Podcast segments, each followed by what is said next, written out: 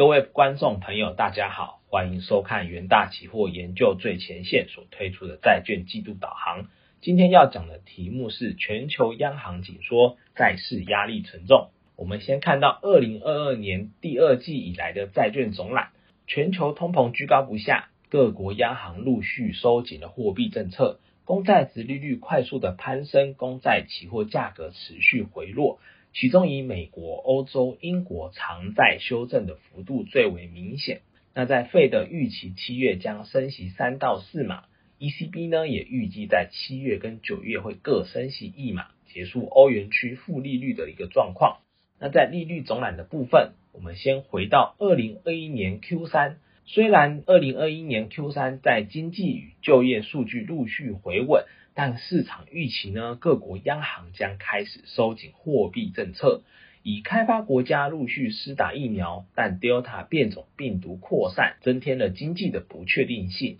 在多空交杂之下，公债值利率呈现区间震荡。那到了二零二一年 Q 四，经济数据陆续转佳，各国央行宣布收紧货币政策，公债值利率攀升到近一年的新高。那进入了二零二二年之后，各国央行启动收紧货币政策，公债值利率出现明显的上扬，但近期市场担忧经济会出现衰退，避险的买盘进驻，值利率至高点拉回。回顾完第二季的债市状况后，我们先来看看美债的部分。美债今年以来的走势呢，呈现一个下跌的趋势，那主要是受到费的升息的影响。那等一下，我们会先聊到美国的经济状况以及美国联准会的政策方向，最后会讲到美债第三季的未来展望。我们先来看到美国物价部分，美国六月 CPI 创下一九八一年以来的新高，那主要是受到能源、食品还有房屋的推动，也令费的本月升息四码的机会上升。但是呢，七月的原油价格出现了回落，那七月 CPI 的表现是不是会出现下跌呢？也是未来可以关注的一个焦点。那我们来看看右边美国 PCE 的状况，五月核心 PCE 为今年以来最低，但是个人可支配所得略减，家庭的收入会跟不上通膨上升的步调。而克里夫兰费的预测，六月核心 PCE 将维持相同的一个水平。那在美国消费的部分，美国六月零售销售数据月增一趴，年增八点四二趴，显示民众消费力道不减，消费习惯尚未出现改变。那从细项的月增率来看，汽车、电子商务与餐饮明显增加，但百货与服饰支出出现减少。那这个数据呢，也提高费的本月大规模升息的几率。那接下来看到。呃，美国智商局消费者信心指数，美国六月消费者信心指数下降到九十八点七，因通膨高涨，消费者对经济的前景感到担忧。美国下半年的经济成长动能恐怕会出现减弱，经济衰退的风险增加。在美国就业的部分呢，美国六月失业率维持低档三点六趴，每小时薪资稳定成长，劳动力市场依旧趋紧。而六月非农就业人数月增三十七点二万人，仍然是优于市场的预期。那这两个数据呢，也会强化费的本月升息的一个立场。接下来我们来看美国联准会政策方面，在六月的费的会议中呢，已经是连续第三次的升息，而且声明提及全球通膨居高不下，因此升息三码到一点五至一点七五趴的区间，而且将执行缩表计划。六月一日起开始以每月四百七十五亿美元的速度施行缩表，并于三个月后会增加到每月九百五十亿美元。内文中也提到，强烈承诺要让通膨回到两趴的目标，而最新经济预测呢，则大幅调降二零二二年的 GDP 至一点七趴。那从利率点阵图来看。多数的官员认为，二零二二年内可能会在升息期码到三点二五至三点五趴的利率区间，也预计二零二三年会进一步将利率升至三点五至四趴。在美国六月 CPI 公布之前呢，堪萨斯费的总裁表示，过快的紧缩会增加经济急剧放缓的可能性，沟通加息路径可能比达到目标的速度更为重要。而在六月 CPI 公布之后，美国市场预期升息四码的机会大幅增加，使费的官员出面淡化相关的消息。联总会理事挖了表示哦，六月 CPI 数据已经是一个预期的结果，正好支持升息三码，但会议前公布的数据仍可能会影响投票。而圣路易费的总裁布拉德则表示，通膨创四十年以来的新高，证明今年有理由将利率上调至超过先前预期的水平。但是呢，七月会议升息四码的急迫性并不大，预计到十二月时，联邦基准利率将会从之前的三点五帕调高至略低于四帕的水平，它也是比较支持升息三码的部分。而亚特兰大会的总裁 Bostic 则表示，哦，强调有序政策的重要性，过度大幅升息可能会导致经济出现疲软。与过去的经验相比，升息三码的幅度已经是相当的大。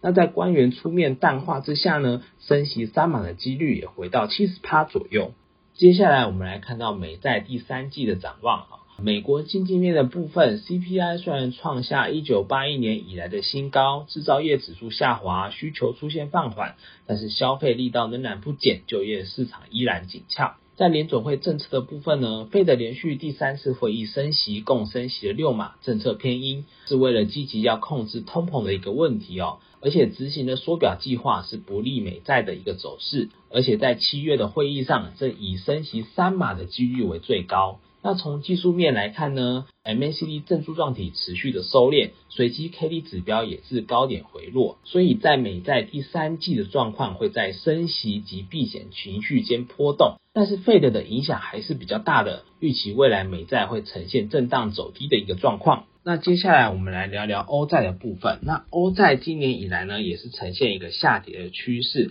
但是自六月中以来出现一个反弹的一个力道，主要是因为欧元区经济状况表现不佳，使避险买盘涌入布局。那我们接下来也会来看到欧元区的经济状况，还有 ECB 的一个政策方向。那首先先看到欧洲物价部分，那欧元区六月 HICP 年增率达到八点六趴，再创一个历史的新高哦。主要是受到乌俄战争的影响，还有一个能源及食品价格的一个推动，而且北溪一号对欧输气量减少，使近期欧洲天然气的价格再度大涨，未来欧元区的通膨压力也是非常的大。那在欧元区 PPI 的部分呢？五月 PPI 年增率略微下降至三十六点三帕，但是仍仍然维持在一个高档的水准。而也是因为欧元区能源价格居高不下，PPI 年增率是难以回落哦。那接下来看到欧洲制造的部分，欧元区 Market 制造业 PNI 还有服务业 PNI 呈现一个下跌的趋势哦。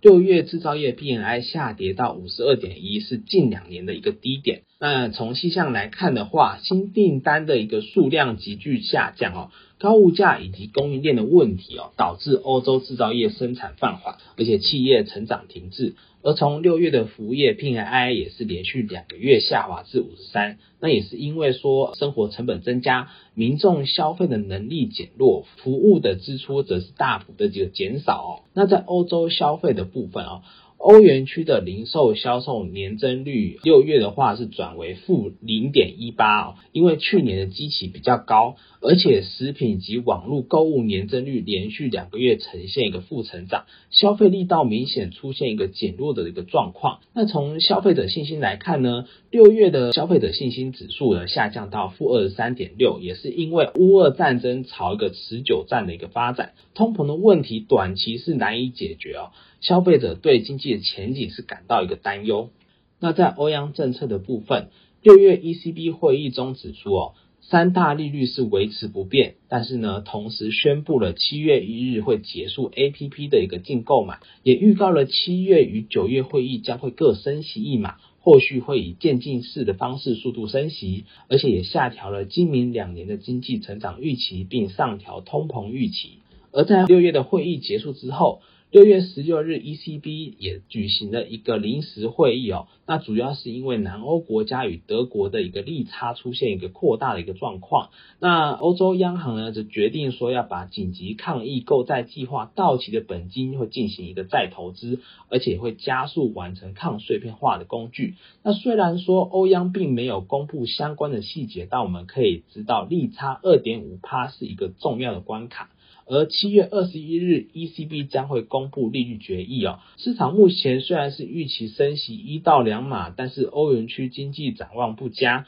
若是加快升息速度，将会造成南欧国家的债务出现问题，利差可能会再度放大，并且连带影响欧债的一个走势哦。所以在欧债第三季的展望的部分哦，在欧元区的经济方面，受到乌俄战争延宕以及高物价的一个影响，HICP 是创历史新高。虽然劳动力市场是还算稳定，但是消费力道出现了一个减弱，PMI 下滑，需求放缓哦。欧元区的经济展望是比较不佳的。那从 ECB 的政策方面。七月一日是结束了 A P P 的净购买，也预告了说七月跟九月将会各升息一码，而且在货币紧缩政策之下呢，对欧债的走势是比较不利的。那目前以七月会议中的话，大概是以升息一码的几率是比较高。那从技术面来看的话，也可以看到 MACD 正柱状体是出现一个收敛的一个状况，那随机 K D 的话也呈现一个高档的一个死亡交叉哈，